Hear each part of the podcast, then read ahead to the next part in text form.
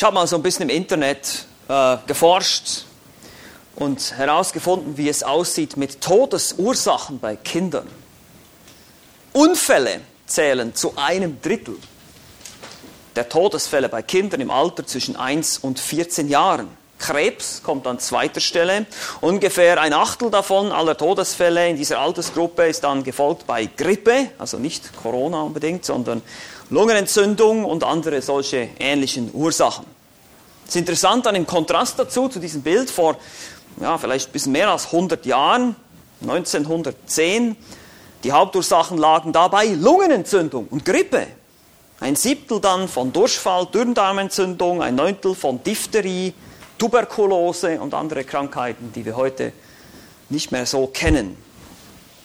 Warum sage ich das? Nun, der Punkt ist, Kinder können auch sterben.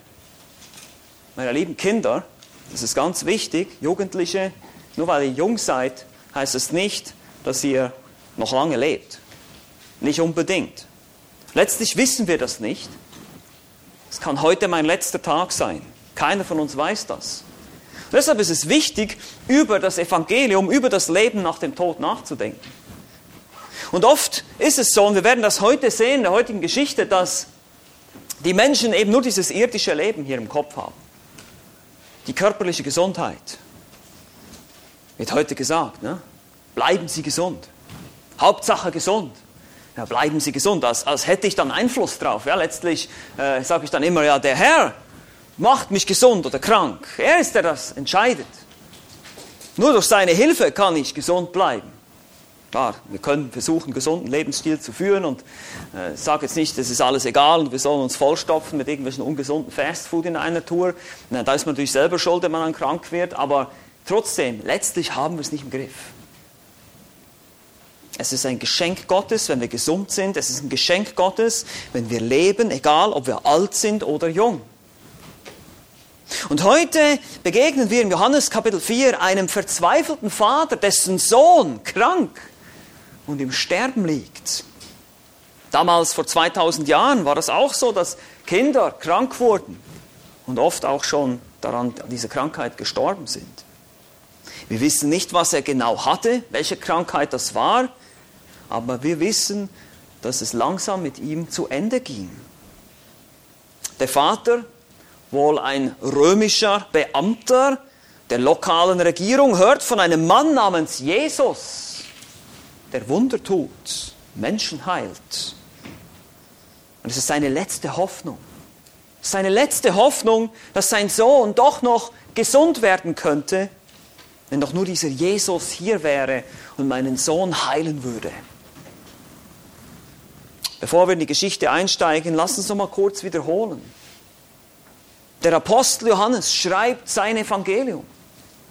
Er zeigt uns, was passiert, wenn der Schöpfer selbst die Welt betritt.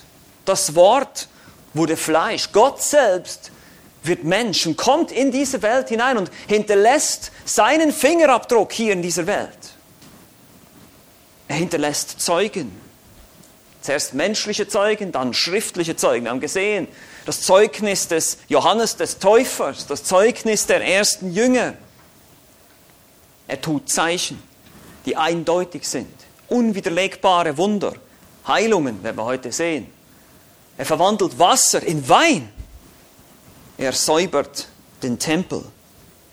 Er ist der Messias, der lang erwartete Sohn Gottes, der Erlöser auf den die Juden, das Volk Israel, schon seit Jahrhunderten, Jahrtausenden warteten. Die Versprechen an Abraham, die Versprechen an David würden sich erfüllen, aber doch, sie lehnen ihn ab. Welche Tragik. Sie erkennen ihn nicht. Den Messias, der in diese Welt gekommen ist, wird von den eigenen Landsleuten abgelehnt. Nun, es gibt einige Ausnahmen. Wir haben Nikodemus kennengelernt, den Schriftgelehrten, den Pharisäer, der offenbar etwas offener war und irgendwie merkte, dass mit diesem Mann Jesus Christus was Besonderes war. Oder auch natürlich die Frau am Jakobsbrunnen, die Samariterin, die Ausgestoßene. Einige wenige glauben, einige Jünger glauben, aber die meisten lehnen ihn ab. Und Johannes schreibt uns diese Dinge, um zu beweisen, um zu zeigen, diese Zeichen sind aufgeschrieben, damit ihr glaubt. Und heute werden wir ein weiteres solches Zeichen sehen, das Johannes für uns aufgeschrieben hat. Das ist die Heilung aus der Ferne. Aber letztlich sehen wir auch, wie ein Mann vom Unglauben zum Glauben durchdringt. Der Glaube ist auch eine Betonung im Johannesevangelium. Immer wieder wird betont, wie wichtig das es ist, zu glauben. Und Glauben bedeutet Vertrauen in etwas setzen. Ja, du kannst vieles glauben. Du kannst glauben, dass irgendein Mülleimer Gott ist oder was auch immer. Du kannst an die Wunderkraft von Steine glauben. Du kannst irgendwas, du kannst alles Mögliche glauben. Die Frage ist, woran du glaubst. Also der Inhalt deines Glaubens ist auch entscheidend. Es geht nicht einfach darum, nur zu glauben. Hauptsache, wir haben Glauben. Na, was für ein Glauben? Wie ist der beschaffen? Das Evangelium des Johannes zeigt uns und ist in erster Linie ein Buch, in dem es um Glauben geht. Das Ziel des Autoren ist, er schreibt diese Dinge auf, damit du, der Empfänger, glaubt. Unglaube hingegen ist die Sünde, die in die Verdammnis führt. Es ist die Sünde, die nicht vergeben werden kann. Wenn du nicht glaubst, kann dir nicht vergeben werden. Wenn du nicht dein Vertrauen auf Jesus Christus setzt, hast du keine Vergebung von Schuld. Diese Sünde kann nicht vergeben werden, weil es ist die Ablehnung dessen, was Gott dir anbietet. Das Thema ist deshalb zentral, wir haben es schon gehört. Ohne Glauben ist es deshalb eben unmöglich, Gott zu gefallen, heißt es im Hebräer Kapitel 11. Haben wir gesehen, heute schon gelesen. Und wir betrachten deshalb heute diese Geschichte von diesem königlichen Beamten, der, dessen Unglauben überwunden wurde. Und lassen schauen, was wir davon lernen können. Das ist unser Thema heute, vom Unglauben zum Glauben. Wir lesen Johannes Kapitel 4, die Verse 43 bis 54. Johannes Kapitel 4, die Verse 43 bis 54. Hier heißt es, nach den zwei Tagen aber zog er fort und ging nach Galiläa. Jesus selbst bezeugte zwar, dass ein Prophet in seinem eigenen Vaterland nicht geachtet wird, als er aber nun nach Galiläa kam, nahmen ihn die Galiläer auf, weil sie alles gesehen hatten, was er während des Festes in Jerusalem getan hatte, denn auch sie waren zu dem Fest gekommen. Jesus kam nun wieder nach Kana in Galiläa, wo er das Wasser zu Wein gemacht hatte. Und da gab es einen königlichen Beamten, dessen Sohn lag krank in Kapernaum. Als dieser hörte, dass Jesus aus Judäa nach Galiläa gekommen sei, ging er zu ihm und bat ihn, er möchte herabkommen und seinen Sohn gesund machen, denn er lag im Sterben. Da sprach Jesus zu ihm, wenn ihr nicht Zeichen und Wunder seht, so glaubt ihr nicht. Der königliche Beamte spricht zu ihm, Herr, komm herab, ehe mein Kind stirbt. Jesus spricht zu ihm, geh hin, dein Sohn lebt. Und der Mensch glaubte dem Wort, das Jesus zu ihm sprach, und ging hin. Als er aber noch unterwegs war, kamen ihm seine Knechte entgegen und berichteten ihm und sprachen, dein Kind lebt. Nun erkundigte er sich bei ihnen nach der Stunde, in welcher es mit ihm besser geworden war, und sie sprachen zu ihm, gestern um die siebte Stunde verließ ihn das Fieber. Da erkannte der Vater, dass es eben in der Stunde geschehen war, in welcher Jesus zu ihm gesagt hatte, dein Sohn lebt. Und er glaubte samt seinem ganzen Haus. Dies ist das zweite Zeichen, das Jesus wiederum tat, als er aus Judäa nach Galiläa kam.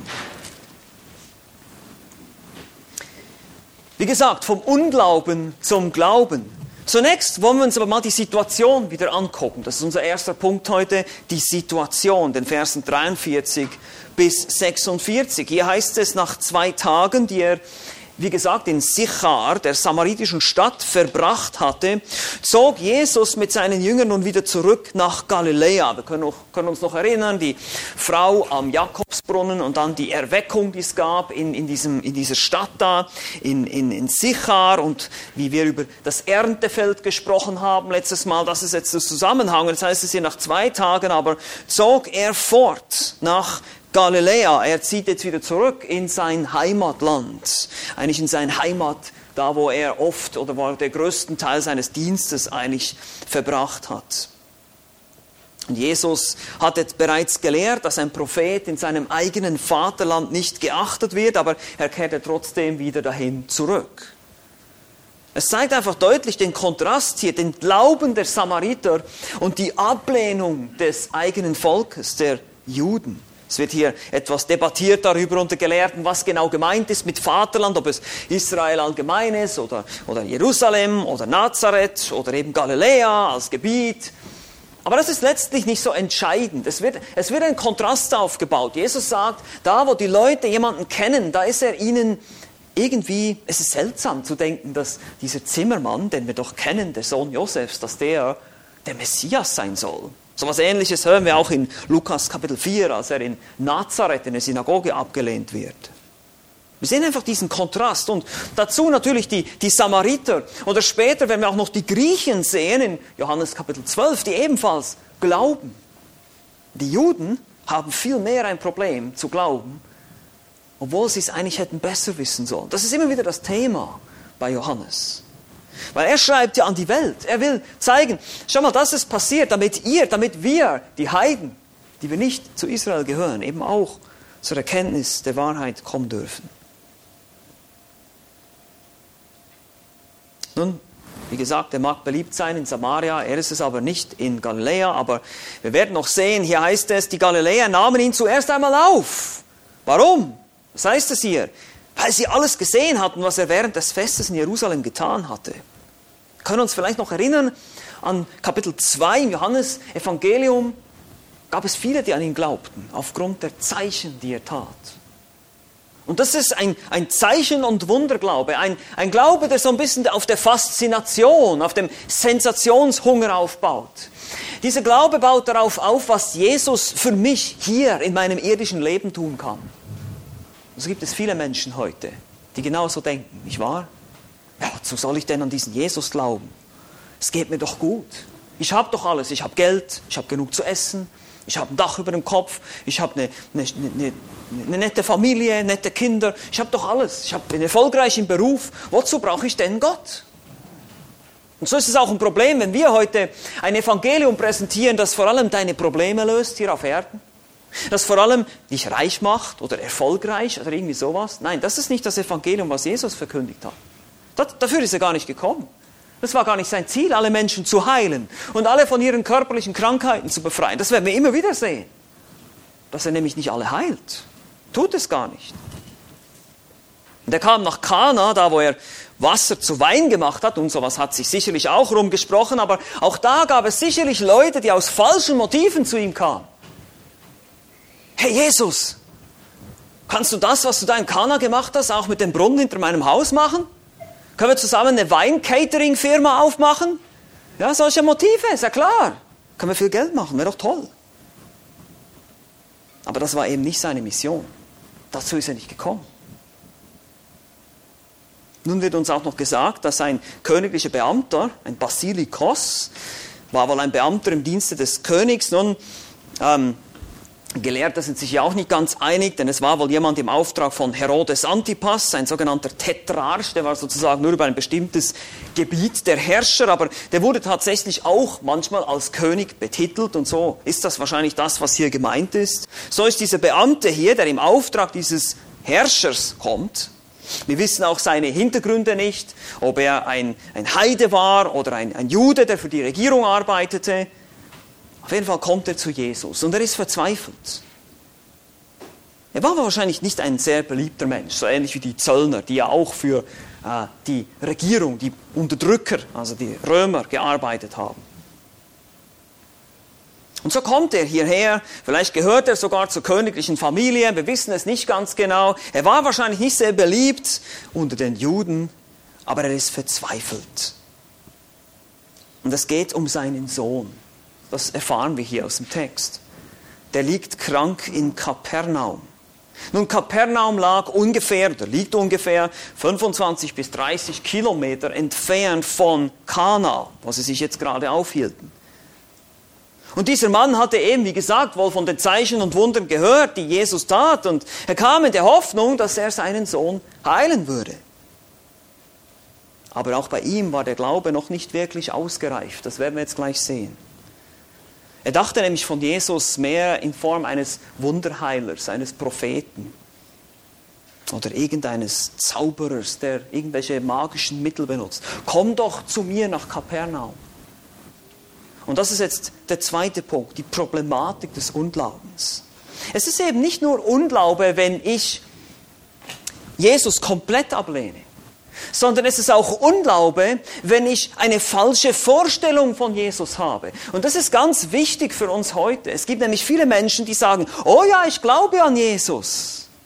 Ja, das die nennen sich Christen. Aber Jesus sagt einmal in Matthäus Kapitel 7, nicht jeder, der zu mir sagt, Herr, Herr, wird in das Himmelreich kommen. Das sind Leute, die ihn Herr nennen, die sagen, ich bin Christ, ich glaube an Jesus. Die Frage ist, an welchen Jesus glaubst du denn ganz genau? Ist das wirklich der Jesus Christus der Schrift, so wie er sich in der Bibel offenbart? Oder ist es irgendein anderer Jesus, den du dir in deiner Vorstellung zusammengebastelt hast? Weil dieser Jesus wird dich nämlich nicht retten können. Und so sehen wir auch hier, wie Jesus diesem königlichen Beamten auf die Sprünge helfen muss. Die Problematik des Unglaubens. Verse 47 bis 50.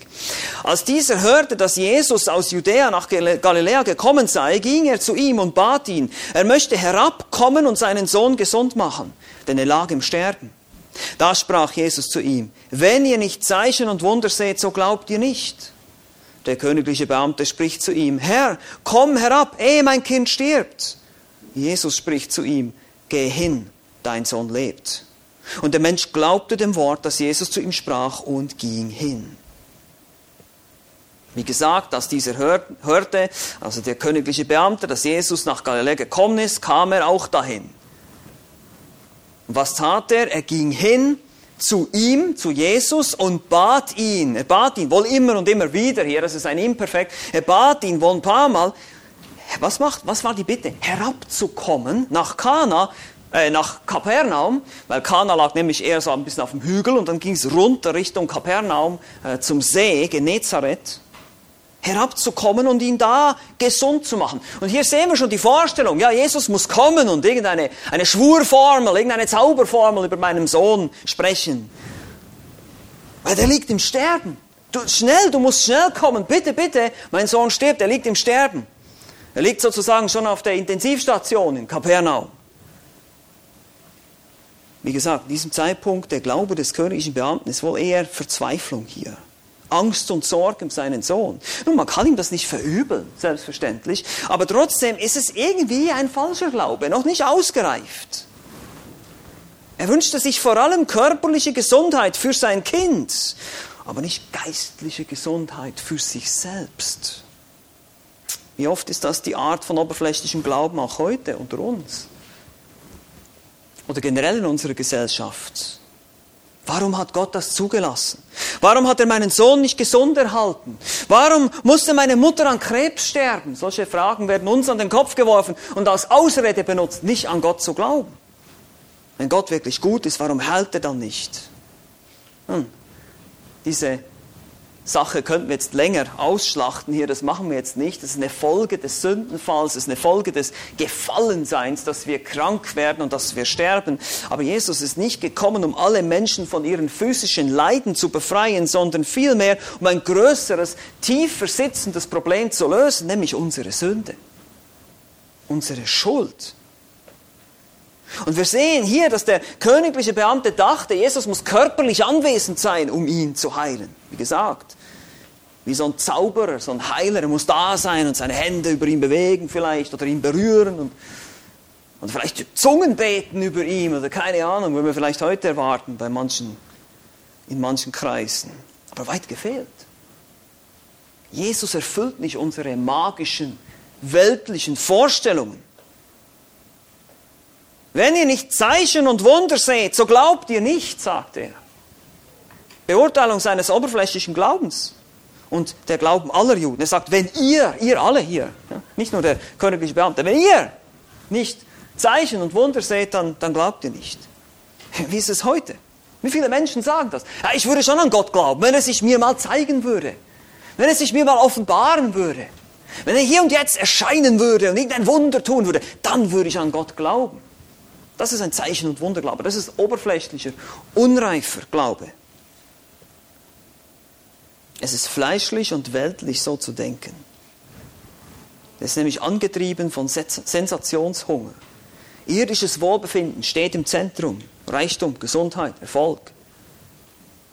Dafür ist Jesus nicht gekommen.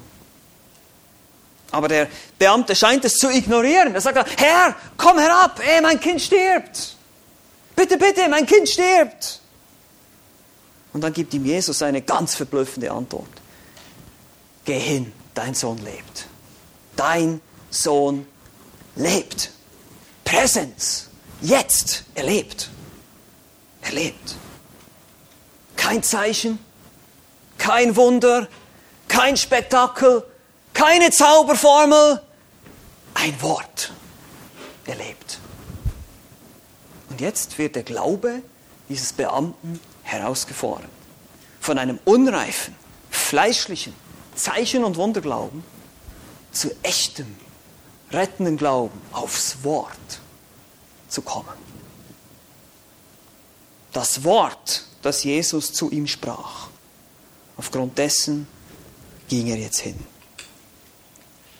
Also wir sehen jetzt, wie sein Unglaube sich in Glauben umwandelt.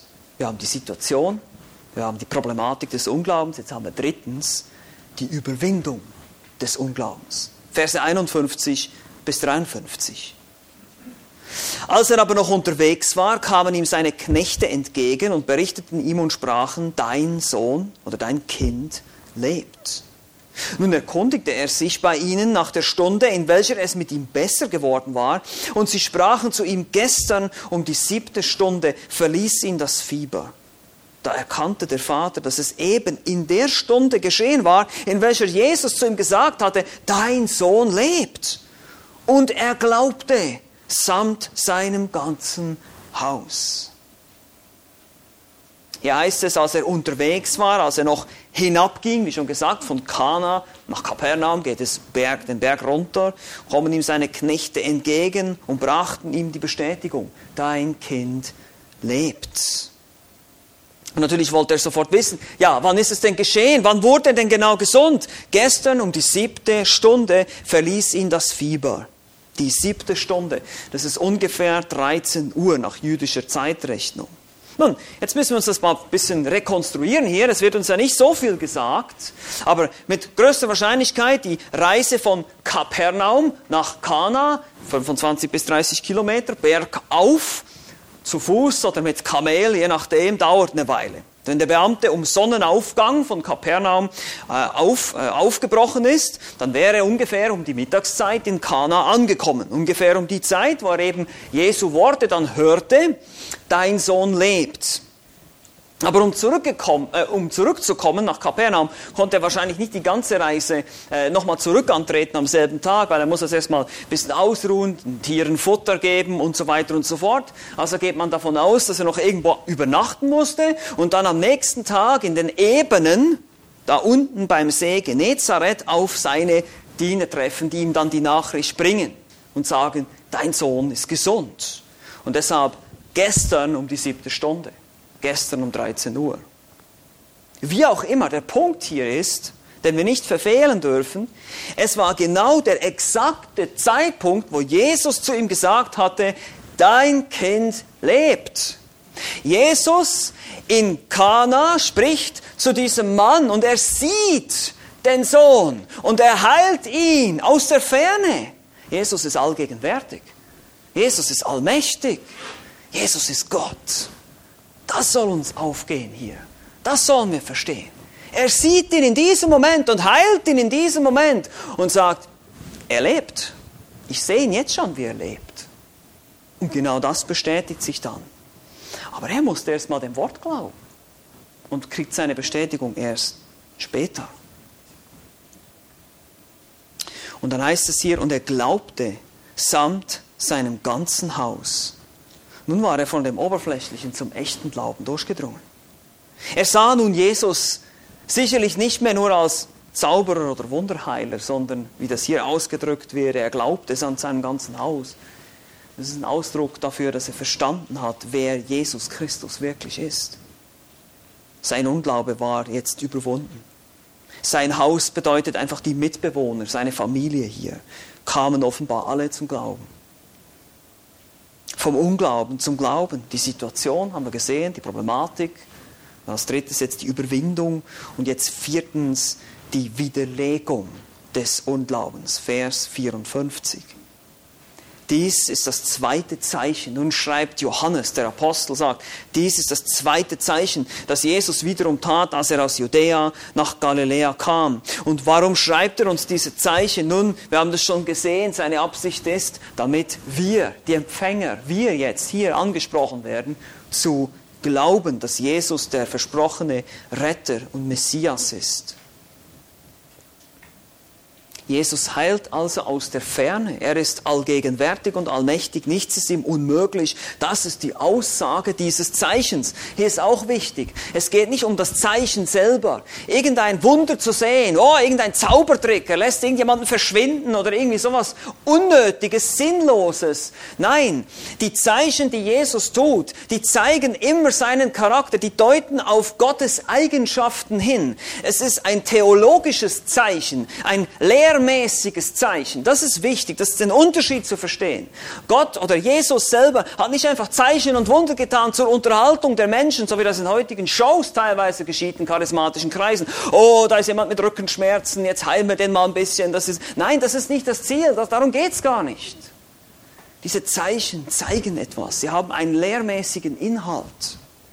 Werden noch sehen, auch am, am Teich Bethesda wird er jemanden heilen, aber das ist eine Person unter Hunderten, die da wahrscheinlich lagen. Und er wählt sich einen aus, die anderen heilt er nicht. Er heilt nicht einfach alle, sondern diese Zeichen, die tut er, um uns etwas zu zeigen, wer er ist und was er kann, wie mächtig er wirklich ist. Dass er eben wirklich Gott ist. Darum geht es. Der Beamte musste erst glauben. Ja, er musste erst diesem Wort glauben, dass Jesus zu ihm sprach. Und das ist interessant. So ist es auch für dich heute. Du musst erst mal glauben. Alles, was du hast, ist sein Wort. Ja, du wirst vielleicht keinen Beweis kriegen vorher. Die, die, die wenigsten Menschen bekommen das. Aber Wahrer Glaube glaubt aufs Wort, glaubt aufs geschriebene Wort heute. Ja, wir haben heute die Bibel, wir haben hier seine Worte, haben wir hier aufgeschrieben. Unter der Inspiration des Heiligen Geistes wurde diese Schrift für uns verfasst. Das ist Gottes Botschaft an uns, das ist sein Wort. Das ist dieses Wort an dich heute. Glaube es, vertraue mir. Und es ist vertrauenswürdig. Wir wissen, dass es gibt eben diese Augenzeugenberichte, es gibt unzählige Dinge, Indizien, die darauf hinweisen. Aber letztlich ist es Glaube. Es ist erstmal, du musst erstmal vertrauen. Jesus Christus gibt uns sein Wort, die Bibel. Die Bibel wird uns da wird uns von Augenzeugen berichtet, dass er wirklich der Messias ist. Augenzeugen, die ihn nach seiner Auferstehung gesehen haben, die die Zeichen und Wunder mit eigenen Augen gesehen haben. Eben beispielsweise hier, Johannes der Apostel schreibt uns diese Dinge auf. Und zum Zeitpunkt, wo diese Bücher geschrieben wurden, waren die Menschen noch am Leben, die sie geschrieben hat. Man konnte sie befragen, man konnte das prüfen damals. Es ist unmöglich, dass das einfach so eine Lügengeschichte ist alles. Aber dieser Abschnitt ruft in dem Fall auch dich und mich einmal mehr zum Glauben an Christus auf, zum Überwinden dieses Unglaubens, dieser Forderung nach Zeichen und Wunder und Beweisen und wenn möglich noch wissenschaftlichen Beweisen und philosophischen Beweisen. Ich muss das erstmal alles bewiesen haben, bevor ich das glaube. Nein. Gott fordert dich auf, glaube meinem Wort. Und dann wirst du sehen. Und dann wirst du erkennen. Dann wirst du verstehen. Erst dann wirst du verstehen. Du wirst die Wahrheit erkennen und die Wahrheit wird deine Augen öffnen und du wirst plötzlich sehen können, wenn du glaubst. Nun, wir müssen erst verstehen, wer wir sind vor Gott. Wir sind Sünder, wir haben seine Gebote gebrochen. Wir brauchen in erster Linie Vergebung unserer Schuld. Wir sind nicht Heilige, wir sind Sünder. Wir, haben, wir können vor Gott alleine durch unsere eigenen Werke nicht bestehen, brauchen Vergebung. Deshalb ist Christus gekommen, um am Kreuz zu sterben für deine und meine Schuld. Und wenn du glaubst, wenn du diesem Wort glaubst, dann wirst du ewiges Leben haben, sofort. Aber wie gesagt, Erwarte nicht zuerst große Zeichen. Sage nicht, Gott muss sich mir erstmal beweisen. Nein, glaube seinem Wort. Denn ein Zeichen und Wunderglaube ist unreif, fleischlich und letztlich egoistisch. Es geht nicht um uns. Und wir werden das noch mehr sehen im Johannesevangelium. Wenn die Menschen zu Jesus kommen, sie kommen oft aus den falschen Motiven zu Jesus, weil sie irgendwas anderes wollen von ihm. Und genau da müssen wir vorsichtig sein. Komm zu Jesus, weil du verstanden hast, dass du seine Vergebung brauchst dass du ein Sünder bist, dass du Gottes Gebote nicht halten kannst, durch deine eigenen Werke nicht vor ihm bestehen kannst im Gericht und seine Vergebung brauchst. Und wie wir das tun, wie überwinden wir diese Zweifel? Wir vertrauen einfach auf sein Wort. Deshalb hat Jesus gesagt, wir müssen wie die Kinder werden. Ja, einfach, einfach glauben. Einfach vertrauen. Ganz simpel. Ganz einfach. Und es gibt so viele Menschen, die sagen, es ist viel zu einfach. Nein, ist es nicht. Es ist tatsächlich so einfach. Wir müssen einfach glauben. Aber ohne Glauben ist es, wie gesagt, unmöglich, Gott zu gefallen. Das haben wir auch gehört. Und sein Glaube oder dein Glaube, wie der Glaube dieses Beamten, wird sich bestätigen. Du wirst dieses ewige Leben bekommen. Du wirst Veränderung erfahren. Oh ja, das bestätigt sich auf jeden Fall, dieses, dieser Glaube. Du wirst einen Beweis bekommen. Und hier sitzt ein Raum voller Beweise, veränderte Leben nämlich. Aber erst, müssen wir glauben. Und dann kommt alles weitere. Amen. Amen. Lasst uns beten. Vater im Himmel, danke, dass du derjenige bist, der Gnade schenkt zum Glauben, zur Erkenntnis. Danke, dass du uns dein Wort gegeben hast, das uns so deutlich vor Augen malt, wer du bist, Herr Jesus. Dass du allmächtig und allgegenwärtig und allwissend bist und schon damals das deutlich demonstriert hast, gesagt hast, dein Sohn lebt.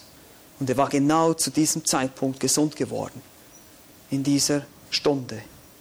Und so sehen wir einfach, wie wunderbar du bist, wie herrlich du bist und dass du fähig bist, eben auch uns unsere Sünde zu vergeben, uns von unserer Schuld zu befreien, die wir auf uns geladen haben, durch unsere falschen Entscheidungen und uns ewiges Leben zu schenken. Danke dafür. Wir preisen und loben dich. In Jesu Namen. Amen.